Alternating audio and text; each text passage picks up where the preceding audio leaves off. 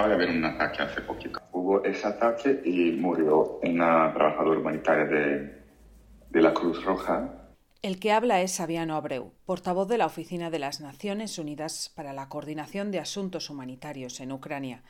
Sabiano nos cuenta cómo un trabajador de la Cruz Roja ha muerto en Jarsón víctima de un ataque minutos antes de esta llamada y por eso mismo tuvimos que postergar este primer intento de entrevista. Hasta el momento las Naciones Unidas han verificado 715 ataques contra la asistencia sanitaria. Estos ataques son una violación del derecho humanitario.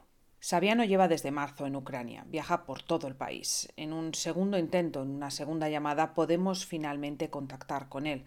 Hace unos días estaba en Jarsón con Martin Griffin, secretario general adjunto de Asuntos Humanitarios, reportando cómo la situación humanitaria en Ucrania sigue empeorando.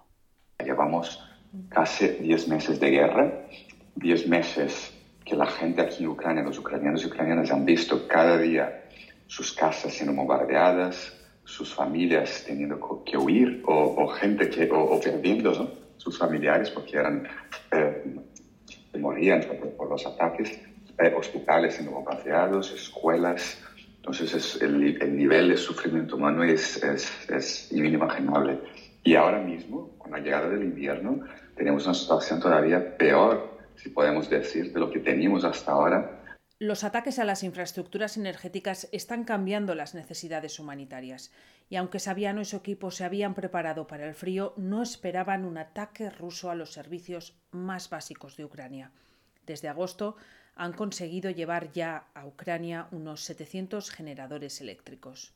Y eso ha ido a hospitales, a centros eh, donde las personas desplazadas internas están viviendo. Esos sitios, muchos de ellos eran escuelas, eh, antiguos sanatorios, gimnasios que no estaban preparados para invierno. Entonces era fundamental también conseguir preparar esos sitios, estos generadores para esto, para hospitales, para escuelas y para centros que aquí en el país lo están llamando ahora centros de resiliencia, que son centros eh, que están capacitados con generadores, con agua, con comida, con otro tipo de ayuda, para que las personas que no pueden estar en sus casas porque no hay, porque no hay calefacción, porque no hay agua, porque no hay luz, puedan, ir a estos sitios y estar protegidos eh, durante la temporada de frío. Sin embargo, a pesar de esta situación, de que la emergencia humanitaria aumenta, la Oficina Internacional de Migraciones no ha registrado un aumento significativo de desplazados. Los estudios que hemos hecho, la, la Organización Internacional de Migraciones, nos ha demostrado que la gente está enfrentándose a eso quedándose y haciendo como lo que pueden, pero no un movimiento masivo de gente dejando el país como habíamos visto eh, en, a finales de febrero, marzo, abril. El trabajo humanitario es quizá uno de los ejemplos más claros del impacto que la familia de la ONU tiene en los conflictos o en las crisis humanitarias. Los oficiales desplazados son parte también de los delicados procesos de mediación y negociación las Naciones Unidas junto a Cruz Roja fueron facilitadores en la evacuación de Mariupol. Llevábamos meses negociando, intentando ir, no funcionaba, no había eh, manera de que las partes llegaran a un acuerdo para, para eh, aceptar el apoyo humanitario para hacer las evacuaciones y solo lo conseguí cuando el secretario general de Naciones Unidas, fue primero a Moscú hablar con, con, el presidente Putin, luego aquí en Kiev con el presidente Zelensky y así hemos tenido este momento que han acordado, han aceptado y el acuerdo fue entre ellos y nosotros somos los facilitadores y pudimos ir. Eh, en la primera ronda de evacuaciones fueron tres. La primera ronda, el primer equipo salió de Zaporizhia, si no me equivoco, era el jueves por la mañana. Solo conseguimos llegar a, a Sovestal el sábado a mediodía y estamos hablando de una distancia de 200 y pico kilómetros, casi nada. Entonces, para que tengas una idea de lo duro que fue, podíamos pasar horas esperando para que tuviéramos autorizaciones de pasar. Las negociaciones se daban a cada, a cada minuto, a cada momento ahí. Fuimos bombardeados el primer día. Eh, el acceso a la planta estaba minado, nadie nos había dicho, empezamos a pasar, alguien vio, uy, pero eso está minado, vuelve en sus pasos, espera que puedan sacar las minas, fue, fue, duro. Unas 600 personas fueron evacuadas en la operación Paso Seguro con la ayuda de la ONU. Los corredores humanitarios permitieron evacuar a civiles atrapados en la acería de Azovstal y también a personas que esperaban al paso del convoy humanitario para unirse y abandonar una ciudad sitiada y bombardeada.